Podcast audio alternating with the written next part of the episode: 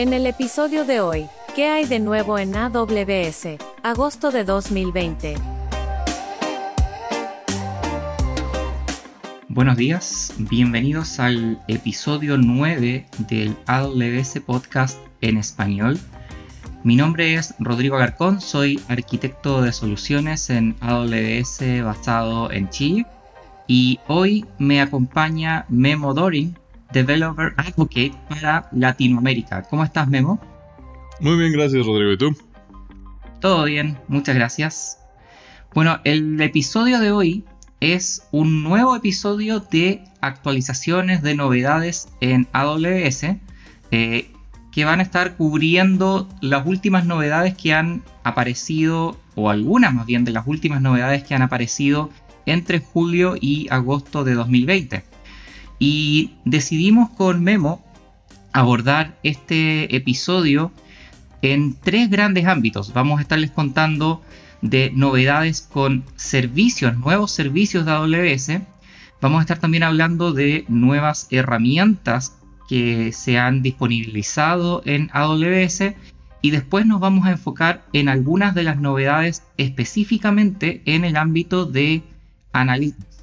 Eh, la verdad es que hemos tenido un, par de meses cargado de lanzamientos y, tenemos aquí la responsabilidad de comentar algunos de los, de los principales que creemos que son eh, relevantes, obviamente, para nuestros clientes y nuestros auditores. Memo, ¿te parece si comenzamos hablando de los nuevos servicios que, que se han lanzado o disponibilizado más bien en este último tiempo? Ahí tenemos una, una novedad en el ámbito de lo que es quantum computing. ¿Por qué no nos cuentas ahí, Memo, de qué se trata este lanzamiento de Amazon Bracket? Sí, sí, sí, sí. Eh, y ah, por qué no hablamos de algunos servicios que lanzamos en, las últimas semanas. Eh, y Amazon Bracket es un servicio que anunciamos en diciembre, pero que el 13 de agosto fue que eh, ya entró a lo que nosotros llamamos GA o disponibilidad global. Eh, y esto quiere decir que el servicio ya salió de beta y ya está listo para ser consumido, para usarse en workloads de producción o workloads productivos. Eh, en el caso específico de Amazon Bracket, es un servicio, es nuestro primer servicio que eh, es de quantum computing. Y normalmente cuando empiezo a, hablar de quantum computing, parte de lo que sucede es eh, que la gente dice, bueno, eso es muy difícil, eh, no tengo una experiencia con eso, eh, no sé ni por dónde empezar. Entonces, realmente es el espíritu detrás de Amazon Bracket. Sí, ya hay personas y, y compañías haciendo diferentes cosas con quantum computing, pero lo que queremos es acercarle eh, esta tecnología a los desarrolladores, así como la nube te permite eh, instalar o crear servidores en, un minuto y sin que tengas que esperar a que alguien te, entregue esos servidores, hacer una compra física de servidores, tener tu propio data center o tener un colocation. Eh, Amazon Bracket lo que te permite hacer es hacer pruebas sobre tecnología de, quantum computing, ya sea con simulaciones que, que proveemos o sobre hardware de, diferentes fabricantes como Rigetti, IonQ, em, usando sus QCPUs, perdón, sus QPUs, y em, empezar a practicar, empezar a entender, empezar a avanzar. Eh, la verdad, quantum computing es un poco... Eh, a veces la manera en la que se habla del quantum computing que parece casi que es magia, no es así y hay que estudiar, hay que aprender, hay que practicar y es eh, sobre todo lo que a mí más me emociona sobre quantum computing. Eh, la verdad hay, hay, conceptos que son complejos de quantum computing y eh, es, importante que, lo revisemos. Em, hay, por, por, ahí creo que el, mejor ejemplo de lo que tenemos como introducción rápida de unos minutos hacia lo que es Bracket y cómo usar Bracket es tanto el blog como el video que eh, hizo el, Chief Evangelist de, AWS que es Jeff Barr.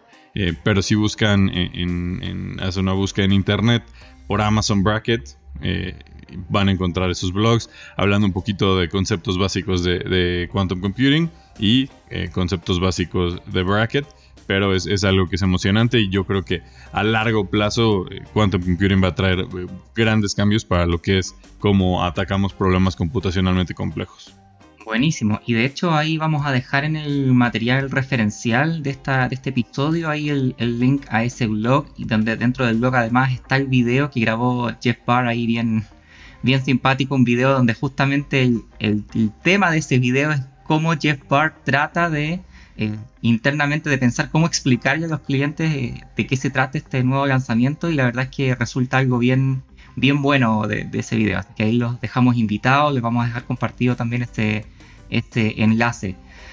El segundo servicio que se lanzó ahí en julio, Memo, es Amazon IBS, Interactive Video Services. ¿De qué, se trata ese, ese lanzamiento?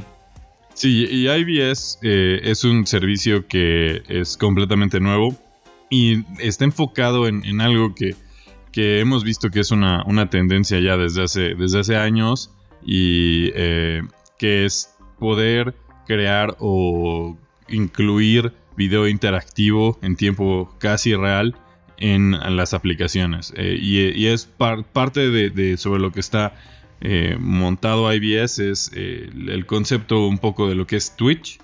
para los que no, son, no están familiarizados con Twitch, es una plataforma que se usa para poder compartir el video del videojuego que estemos jugando en ese momento eh, y podemos interactuar con diferentes personas mientras jugamos el videojuego. Es algo súper, súper popular eh, para videojuegos como eh, Fortnite de, Epic. entonces lo que pasa es que podemos compartir el videojuego, pero pues conforme estamos jugando el juego queremos que la gente pueda hablar en chat o mandarnos emotes, diferentes interacciones.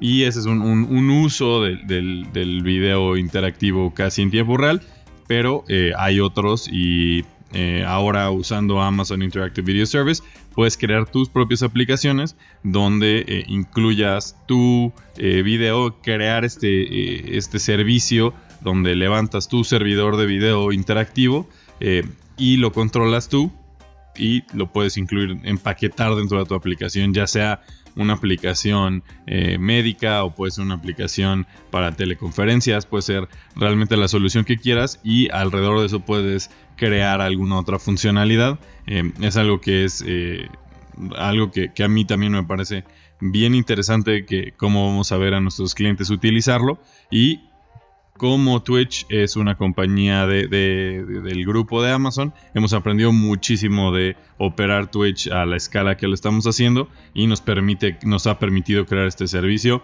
eh, de nuevo, servicio completamente nuevo, parte del portafolio que tenemos de servicios de medios, eh, pero eh, con un, ángulo, un ángulo nuevo y es, es algo que, que me encanta, ¿no? Ver los nuevos servicios que estamos lanzando y eh, el tipo de, nichos hacia los que nos estamos dirigiendo. La, verdad, la diferencia entre los clientes que van a usar IBS y los clientes que van a usar Bracket es bien grande, pero te habla de la escala de lo que se puede hacer con la nube. Sin duda, y es siempre el, espíritu de darle nuevas herramientas a nuestros clientes, a nuestros desarrolladores, a nuestros builders finalmente, eh, y que ellos puedan también empezar, que ustedes como auditores también puedan empezar a incorporar eh, dentro de sus propios desarrollos este tipo de, tecnologías que finalmente son tecnologías que Amazon ha desarrollado y utilizado en aplicaciones propias, pero que finalmente se disponibilizan hacia nuestros clientes para que también ellos las puedan empezar a aprovechar. Un poco ese espíritu, ¿no? Sí, totalmente, totalmente. Y la idea es que se puede hacer de cualquier manera, ¿no? En una página web, en una aplicación, se puede, se puede integrar a IBS. Buenísimo. De hecho, ahí también salió un blog y dentro del blog viene un, enlace a una demo de, de, que ahí también los dejamos invitados a que revisen cómo sería esa experiencia como desarrollador y como usuario de utilizar eh. Memo, hablemos del, último lanzamiento de, servicio o disponibilización de servicio que es Amazon Fraud Detector en, la línea de ahora inteligencia artificial. La verdad es que los tres lanzamientos son en espectros un poco eh, complementarios, diferentes, digamos. Eh, ¿De qué se trata Amazon Fraud Detector? Sí, Amazon Fraud Detector es un servicio que es completamente administrado, es decir, no, tienes que manejar tus propios servidores para utilizarlo. Eh, y este servicio lo que hace es que está muy orientado o completamente orientado hacia e-commerce para ayudar a detectar operaciones fraudulentas de muchos tipos. Y la, motivación detrás de, Fraud Detector es que nosotros sabemos que crear servicios o, ya sean operados por humanos o, creados, o basados sobre inteligencia artificial para detección de fraudes es complejo. Eh, sin humanos, con humanos es difícil. Entonces estamos buscando una solución que ayude a nuestros clientes a poder crear estos servicios sin que sea tan complejo. Eh, eh, y en este caso lo que hicimos fue crear un servicio basado en Machine Learning y está entrenado con información de los 20 años de operación de Amazon.com y con otras eh, fuentes de datos también.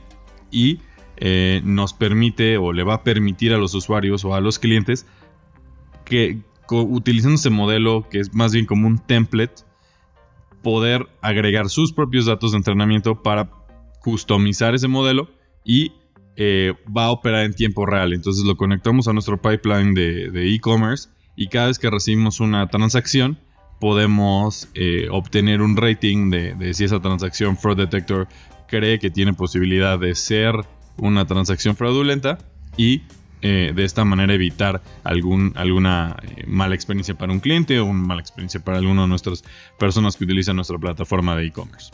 Buenísimo, entonces de nuevo un ejemplo de cómo nuestros clientes pueden aprovechar tecnologías desarrolladas y utilizadas internamente en, en Amazon para sus propias aplicaciones y sus propios casos de uso finalmente. Sí, y puede ser desde una transacción hasta alguien dándose de alta eh, una nueva cuenta en la plataforma de manera fraudulenta. Eh, hay una serie de casos de uso y nos va, nos va a dar la, oportunidad de, irlo, de ir seleccionando qué algoritmo queremos utilizar, etcétera, etcétera. Y solo vamos a pagar por lo que utilizamos. No, no tiene un costo alto upfront donde tenemos que adquirir hardware, o algo por el estilo. Genial. Bueno, ¿te parece ahora mismo que pasemos a hablar de herramientas como tal, novedades en el ámbito de las herramientas? Porque ahí también tuvimos algunas novedades entre, entre julio y agosto. Y la primera que, me gustaría que, que nos ayudaras a, a comentar, Memo, es eh, la disponibilidad general de lo que es AWS SAM o Serverless Application Model. Eh, ¿Qué es lo que viene con esta disponibilidad general? Y quizás cuéntanos también para, para quienes no están familiarizados con SAM como tal, que ya viene hace un tiempo, ¿qué, ¿cuál es el beneficio? ¿no?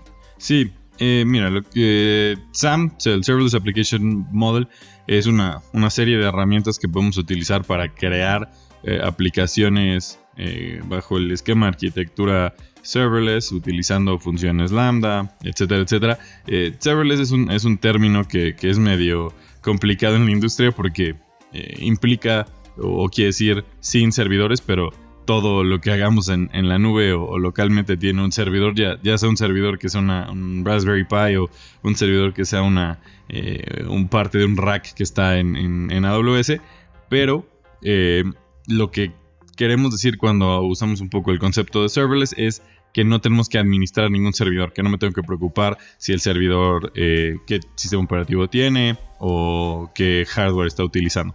Ahora, para facilitar o para agilizar la creación de recursos bajo esta arquitectura es que creamos el eh, Serverless Application Model y una de las herramientas del Serverless Application Model es una, una CLI, un CLI, un Command Line Interface, y ese Command Line Interface ya tiene bastante tiempo que está disponible en el mercado, pero ahora tenemos el release 1.0, por llamarlo de alguna manera, ya está, eh, lo consideramos que ya está completamente disponible.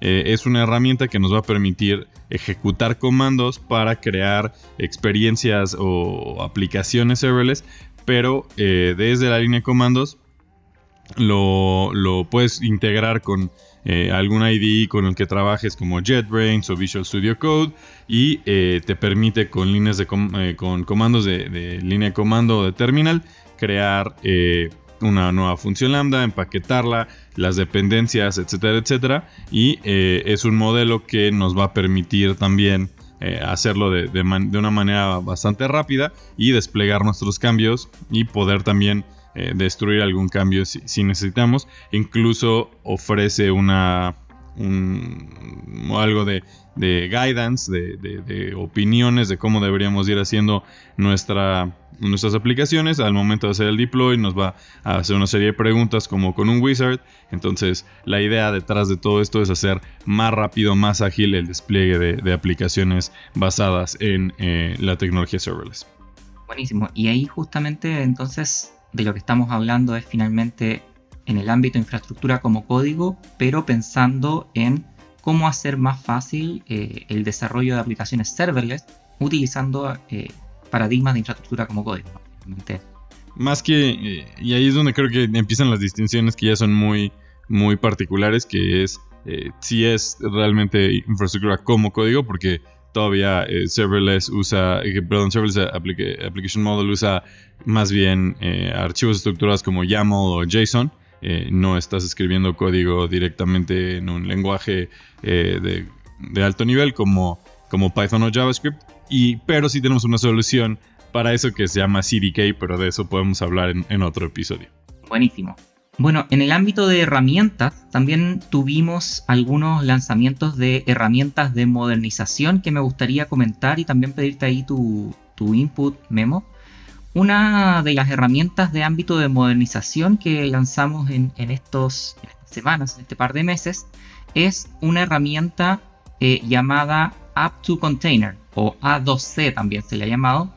Y, esta herramienta es una, bueno, una herramienta de línea de comandos de CLI que está pensada en la modernización de aplicaciones .NET y Java hacia aplicaciones containerizadas. Entonces lo que, lo que hace esta herramienta es ayudar en transformar esas aplicaciones de, clientes que estén corriendo, por ejemplo, ya sea en la nube o en ambientes on-premises eh, en máquinas virtuales, y transformarlas hacia contenedores sin necesidad de realizar cambios de código. Entonces, eh, está pensada en todos los clientes que quieren empezar en ese proceso de modernización, que tienen ambientes de aplicaciones.net o Java y quieren empezar a aprovechar nuevos paradigmas más eficientes, más escalables, etc.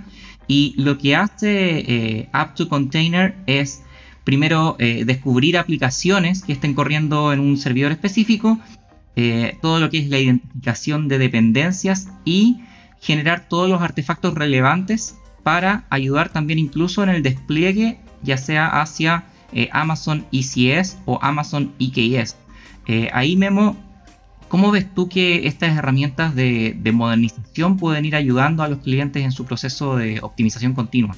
Sí, al final yo, ah, como parte de lo que nosotros hacemos en mi equipo es hablar de servicios nuevos, hablar de, las cosas más, más brillosas y más atractivas y cómo puedes estar a la, en, la, en, en la parte más moderna.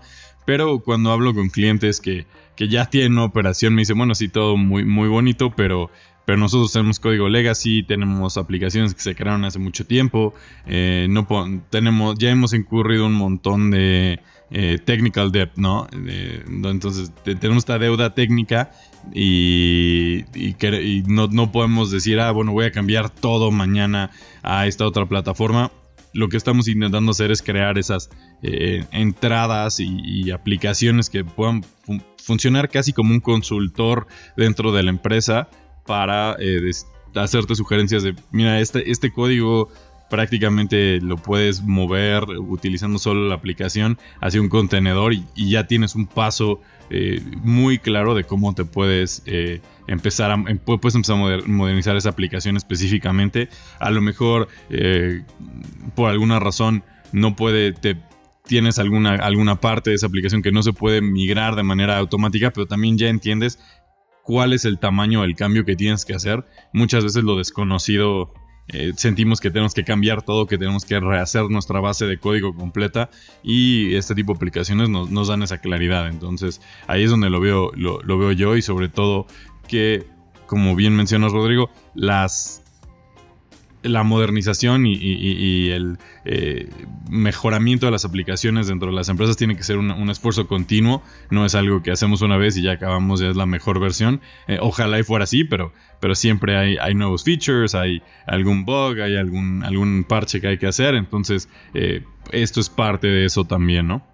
Sin duda. Y también hay una segunda herramienta que se lanzó también en la línea de lo que tú comentabas, ¿no? De cómo hacer esos análisis, cómo, cómo ayudar en ese proceso de assessment, eh, más pensada en esta línea que es Porting Assistant for .NET o Porting Assistant para .NET. Eh, y esta herramienta ayuda a los clientes a planificar la migración de aplicaciones desde .NET Framework a .NET Core. Y, lo que permite finalmente este, este proceso de migración es que los clientes puedan empezar a utilizar Linux para sus aplicaciones .NET y obviamente sacar provecho a todo lo que es el desempeño, el ahorro de costos y el ecosistema robusto de Linux. Entonces, eh, para los clientes que están buscando portar sus aplicaciones .NET Framework a .NET Core, eh, lo que hace esta herramienta es eh, analizar, escanear las aplicaciones, identificar eventuales incompatibilidades con .NET Core, encontrar algunos reemplazos que, estén, que sean conocidos para ciertas librerías y generar reportes detallados de compatibilidad. Entonces, un poco en la línea de lo que comentaba Memo, ¿no? lo, que los clientes finalmente pueden eh, conseguir con este tipo de herramienta es reducir todos esos esfuerzos manuales típicamente que, son requeridos para, modernizar sus aplicaciones hacia Linux. Así que también un segundo lanzamiento de herramientas, ambas App to Container y Porting Assistant para .NET enfocadas en ayudar a nuestros clientes en ese proceso de, modernización. Y siempre la idea es, es un poco desde cómo funciona la nube, cómo funciona AWS, siempre la idea es facilitarle la vida a los clientes, ¿no? Hacer las cosas más sencillas, crear modelos donde sea escalar horizontalmente, sea fácil, eh, todo esto y, estas herramientas ayudan en el primer paso y como ellas hay un montón más donde podemos migrar bases de datos, etcétera, etcétera, pero eh, siempre queremos eh, hacerlo de la manera más, eh, más accesible para los, para los clientes. Y bueno, el último grupo de lanzamientos que queríamos cubrir en este podcast, la verdad es que podríamos estar todo el día hablando de los lanzamientos que, han salido, las novedades en, este, en estos meses, pero queríamos enfocar específicamente un par de lanzamientos que son relevantes en el ámbito de Analytics. Sí, y tú ahí eres el experto del podcast eh, del día de hoy en cuanto a Analytics, entonces eh, voy a más bien dejar, dejarte a ti hablar un poco de eso y, te, hago un par de preguntas porque ambos servicios me parecen bien interesantes por, por razones diferentes. Sin problema. El primer eh, lanzamiento es la versión que se disponibilizó este mes 2.0 de AWS Glue. AWS Glue, nuestro servicio serverless, como ya comentábamos antes, el concepto de serverless, para ejecución de ETLs, que pueden ser tanto basadas en Python como basadas en eh, Spark. Ahora, ¿qué introduce esta versión 2.0 y por qué es tan importante para nuestros clientes? Lo primero que introduce son tiempos de inicio de ejecución de tareas que pueden ser hasta 10 veces más rápidos que el que teníamos anteriormente. Y además otro beneficio para nuestros clientes es que cuando ejecutamos tareas usando Glue 2.0, la, facturación asociada al uso del servicio ahora tiene un mínimo de un minuto en vez de los 10 minutos que eran como mínimo antiguamente. Por lo tanto, ahí invitamos a nuestros clientes a que empiecen, si están ejecutando procesos de analytics en sus data lakes utilizando Glue, que empiecen a ejecutar sus tareas de, de forma mucho más costo eficiente con eh, Glue 2.0, que ya está disponible. Sí, y sobre todo a mí la parte de, de, que al final esto podría traducirse en una reducción de costos, porque si yo tengo ETLs que estoy haciendo con Glue, que son de 5 minutos, eh, ahora no tengo que pagar el mínimo de 10 minutos, ¿no? O, mejor aún, si tengo ETLs que son de un minuto, esa es la carga mínima. Y la velocidad, ¿no? Que es este, hasta 10 veces más rápido. Son cambios importantes y, así como hace rato estábamos hablando de servicios completamente nuevos, ver cómo los servicios van mejorando con el tiempo, cada vez tenemos más features, cada vez tenemos más eh, compatibilidad y, se van volviendo más baratos, es siempre algo que, me ha encantado de, ser parte de AWS. Así es, y un poco también lo cubríamos en el anterior episodio de Cultura de Innovación que hicimos hace unos, hace unos días, donde hablábamos justamente de, este, de esta de cómo trabajamos para el cliente y, en ir mejorando continuamente, dejando a nuestro cliente que esté cada vez más contento, ¿no? Sí, claro, y parte de eso hacemos reducciones de precio como tales, pero hay estas otras como eh, nuevas versiones de Glue que, que, nos ayudan también a tener un ahorro eh, porque hemos mejorado el servicio. Tal cual. Y bueno, el segundo eh, lanzamiento o novedad en el ámbito de Analytics que creo que puede ser relevante para muchos clientes pensando en ETLs incrementales eh, tiene que ver con una nueva funcionalidad de nuestro servicio Amazon Athena. Amazon Athena es un servicio que permite también ejecución serverless de lo que son queries interactivas sobre datasets que estén en S3 utilizando eh, SQL estándar. Esto eh, es lo que hace Amazon Athena. Y la novedad en este servicio es que ahora también permite realizar queries sobre data lakes que estén basadas en S3 obviamente y que estén gestionadas por Apache Hudi. Entonces para los que no saben, Apache Hudi es eh, un framework de código abierto para justamente el procesamiento de datos y, orientado fuertemente a lo que son procesamiento de datos incrementales. Entonces, ¿cuáles son algunos casos de uso de, Apache Hudi? Son, por ejemplo, eh, un desarrollo un poco más simplificado de lo que son pipelines incrementales. Entonces, cuando llega información continuamente y queremos tener una vista actualizada de, la versión más reciente de esta información, eh, esto también pensando en un caso de uso de cuando queremos acceder a datos en tiempo cercano al real y también cuando queremos tener eh, pipelines más simplificados en el contexto de regulaciones de privacidad. Eh, está todo este, dentro de las regulaciones de privacidad, el concepto del right to be forgotten o el derecho a ser olvidado. Y entonces, ¿cómo podemos generar pipelines que rápidamente y, y de forma sencilla nos puedan ir haciendo inserciones o actualizaciones o eliminaciones de datos como consecuencia de algún requerimiento de esta línea? Ahora, lo interesante de esto y, recordemos también que nuestro servicio eh, Amazon Elastic Map Reduce, que es, o EMR, que es nuestro servicio gestionado de Hadoop, eh, incluye también Apache Hudi. Entonces ya está incluido dentro de EMR. Cuando ustedes levantan un, un clúster, ya sea utilizando Spark o Hive o Presto, ya viene Hudi. Por lo tanto, lo interesante de este lanzamiento del lado de Athena es que va creando nuevas integraciones en nuestro ecosistema de Analytics. Sí, que típicamente Athena no es un servicio que pensarías. Es un servicio de bases de datos, ¿no? No un servicio de analytics como tal, pero eh, es súper bueno ver cómo se empiezan a integrar estas dos cosas, nuestros servicios de analytics con nuestro portafolio de bases de datos para dar una mejor experiencia al momento de hacer querying. Eh, eh, de nuevo, es, es algo que, que todos los... Es parte de la mentalidad del día uno, ¿no? De todo el tiempo estamos creando algo nuevo, haciendo algo nuevo para nuestros clientes, incluso sobre eh, servicios bien establecidos como Athena, que, tiene mucho tiempo que, está en el mercado, o EMR. Tal cual, y, de alguna manera complementando también y, dándole nuevos casos de uso o simplificaciones, nuevos casos de uso a nuestros clientes, sobre todo en lo que es manejo de incrementales, pero con la posibilidad de hacer estas queries interactivas con Amazon Athena, que eso es algo que eh, bastantes clientes están empezando a hacer cada vez más. Ya los procesos batch eh, no son para muchos clientes totalmente suficientes, entonces también se disponibilizan estos, nuevos frameworks gestionados para ayudar en esos incrementales. Así que los invitamos a probar tanto eh, la versión 2.0 de AWS Glue como esta nueva funcionalidad de Amazon Athena para integrarse con set de datos de Apache Hudi en EMR. Bueno, Memo, con esto ya estamos eh, terminando. La verdad es que estamos ahí eh, un poco cercanos a, la, hora. Te quería agradecer, Memo. Muchas gracias por acompañarnos nuevamente en este segundo episodio de la serie de updates, noveno episodio del podcast en español. Gracias por acompañarnos, Memo. No, un, placer, gracias por invitarme y estamos aquí al pendiente con, todo el mundo. Si tienen alguna pregunta eh, nos pueden encontrar en, redes sociales. Eh, encantados de compartir con ustedes. Y eh, nos escuchamos pronto.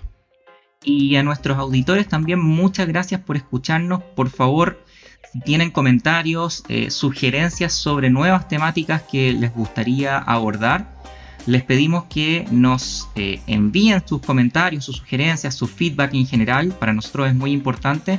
Y nos pueden escribir a amazon.com. Así es que nuevamente muchas gracias. Mi nombre es Rodrigo Alarcón, nos acompañó Memo Doring y esperamos encontrarnos en un nuevo episodio y como nos gusta decir en AWS, sigamos construyendo.